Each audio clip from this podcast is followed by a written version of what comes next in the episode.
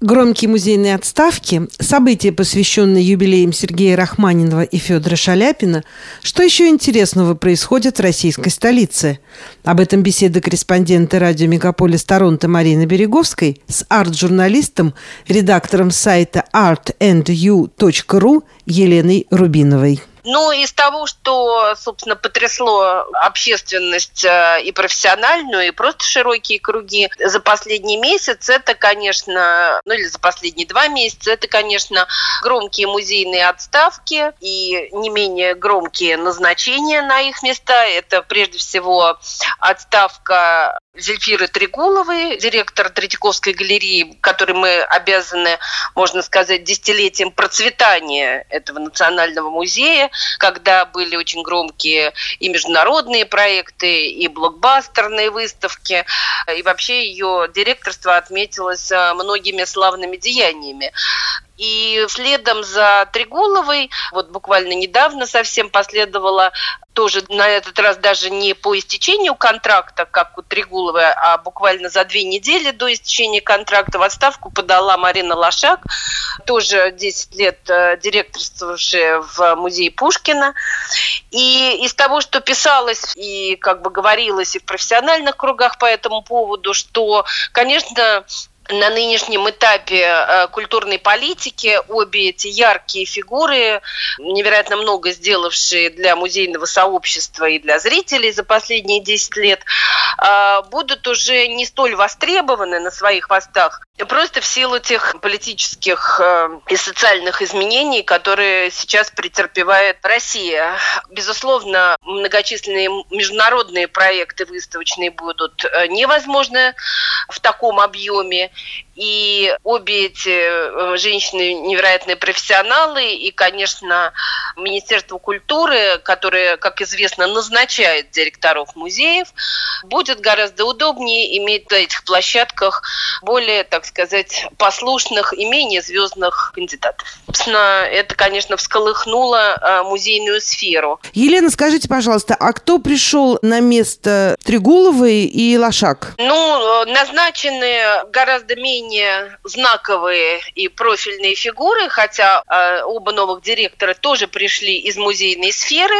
Одна из них э, Елизавета Лихачева, это директор уже несколько лет э, Государственного музея архитектуры, и хотя она, в общем, отмечена тоже определенными достижениями на своем поприще, но это просто несопоставимые э, масштабы музея. Музей архитектуры – это, в общем, локальный профильный музей совершенно с другим коллективом, с, совершенно с другим набором задач.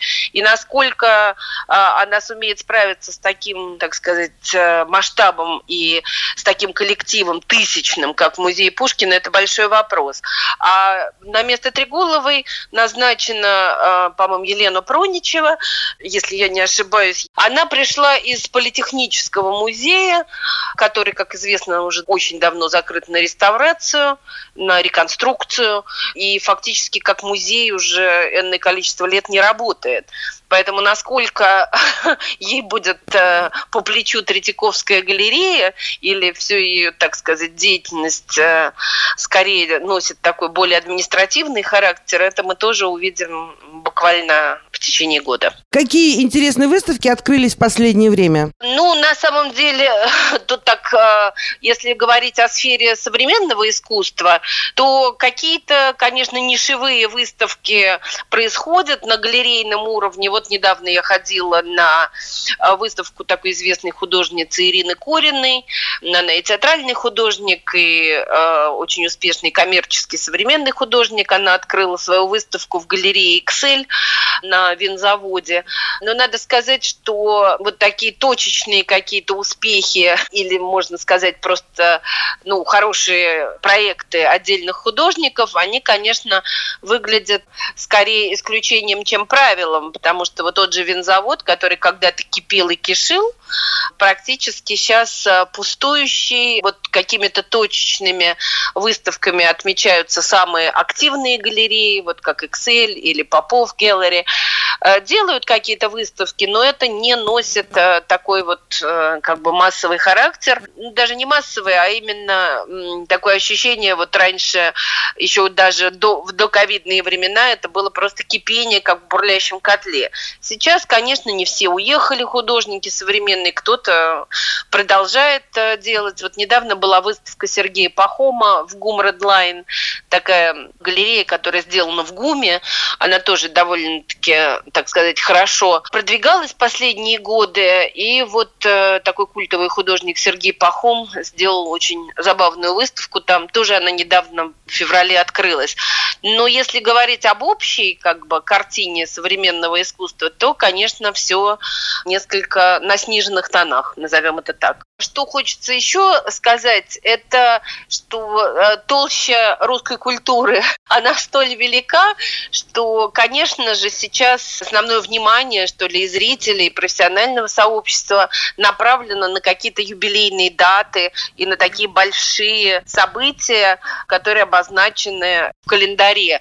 Например, вот недавно я была на э, выставке в Музее музыки, э, посвященной 90-летию Бориса Мессерера выставка оказалась совершенно сногсшибательной, потому что помимо самого музея музыки там участвуют еще и частные коллекционеры, и приглашенные музеи, в том числе музей Бахрушина, и они развернули совершенно гигантскую выставку-инсталляцию, посвященную творчеству э, этого, одного из главных художников э, сцены. Даже Бахрушинский музей воздвиг там Э, и предоставил декорации, звучит музыка, и зритель просто погружается буквально в атмосферу тех лет, когда там такие громкие спектакли, как «Кармен», как «Светлый ручей» Шостаковича, э, все эти знаменитые балеты гремели на весь мир – и сделана это уже выставка, конечно, по последнему слову техники, с э, аудиогидом, со всеми интерактивами. То есть э,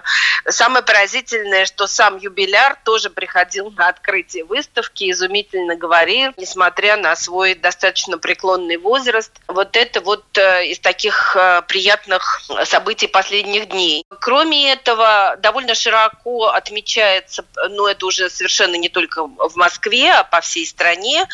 Отмечается 150-летний юбилей Сергея Рахманинова и Шаляпина. Они вот одногодки, поэтому на разных площадках происходит много памятных мероприятий, концертов, как камерного характера, так и симфонических. Вот недавно я была в зале Чайковского, и как раз э, был замечательный концерт э, Государственный оркестр Татарстана с молодым пианистом. Один из лучших концертов, на которых я была за последний год. Я знаю, что и в Нью-Йорке идут выступления с разными композициями Рахманинова на самых престижных площадках. Так что вот эти вещи происходят и греют душу. Спасибо большое, Елена, за этот увлекательный рассказ. Надеемся, что и дальше культурная жизнь в России не будет меркнуть. Спасибо вам.